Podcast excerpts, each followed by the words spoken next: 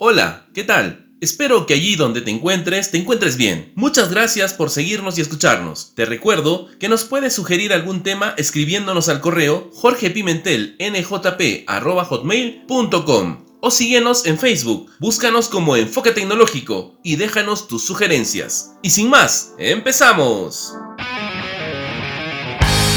Bienvenidos a un nuevo episodio de Enfoque Tecnológico.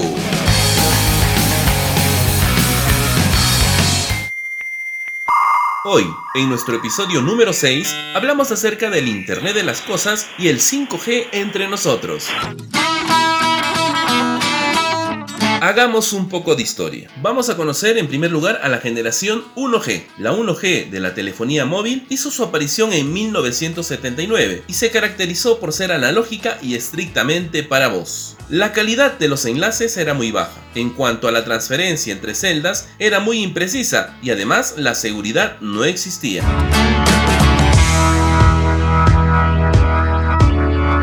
Vamos a conocer la generación 2G de 1990 la generación se caracterizó por circuitos digitales de datos conmutados por circuitos y la introducción de la telefonía rápida y avanzada a las redes. Usó a su vez acceso múltiple de tiempo dividido que permitía que hasta 8 usuarios utilizaran los canales separados por 200 MHz. Continuemos. Ahora conozcamos la generación 3G de 2001. La tecnología 3G propone una mejor calidad y fiabilidad, una mayor velocidad de transmisión de datos y un ancho de banda superior. Continuamos. La tecnología 4G implicaba un cambio radical en la red de comunicación, ya que gracias a esta nueva plataforma sería posible establecer conexiones a una velocidad de 1 GB por segundo y obtener transferencias de hasta 100 MB por segundo.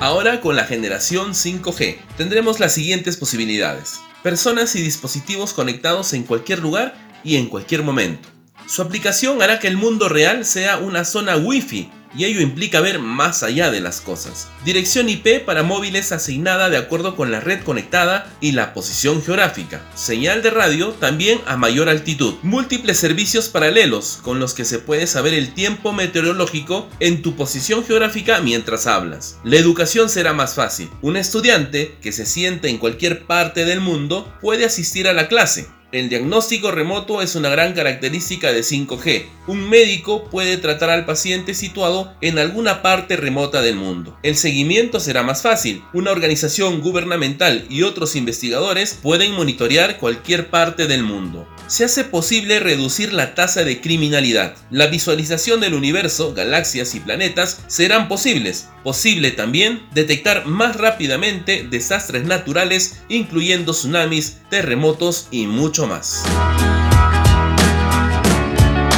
¿Qué tan rápida es la 5G? Bueno, la 5G alcanza un máximo de 10 GB por segundo, es decir, 10% más rápido de lo que se puede obtener con la 4G. ¿Qué hace que la 5G sea más rápida? Buena pregunta. El uso de frecuencias más cortas, ondas milimétricas entre 30 GHz y 300 GHz. Es la razón por la cual la 5G puede ser más rápida. Según los principios de comunicación, cuanto menor es la frecuencia, mayor es el ancho de banda. Se viene comentando en las redes sociales que la tecnología 5G es perjudicial para la salud, pero no existe ningún estudio fehaciente para corroborar esto, tampoco para negarla. Lo que sí sabemos es que algunos países ya cuentan con la tecnología 5G. A continuación, conozcamos algunos detalles más de la tecnología 5G. Del 5G se explican maravillas sobre cómo impactará en sectores tan diferentes como el automóvil autónomo o la realidad virtual. Pero, ¿existen hoy en día casos reales donde se haya probado con éxito esta tecnología? Pues temo decirles que sí, la mayoría son pruebas y test pero sí se han realizado y obtenido buenos resultados, desde carreras en Fórmula 1, estadios y hasta cibercirugías usando 5G. ¿El 5G consume más datos? El consumo depende de la cantidad de datos descargados, pero el hecho de tener una velocidad más rápida implicará que podemos realizar más tareas en menos tiempo. ¿El 5G consume más batería? Habrá un cambio habitual entre la señal 5G y 4G. Esto implica un gasto más elevado de batería, pero a medida que aumenta la cobertura y nos conectemos dentro de la zona 5G, el gasto de la batería será inferior gracias a las mejoras en los chips que son más eficientes. ¿El 5G se utilizará para espiarnos? Las dudas en materia de ciberseguridad respecto al 5G están fundadas y deberían establecer toda una serie de medidas e instrumentos para mantener la seguridad de los ciudadanos. Una vez más, la pelota está en la cancha de las autoridades.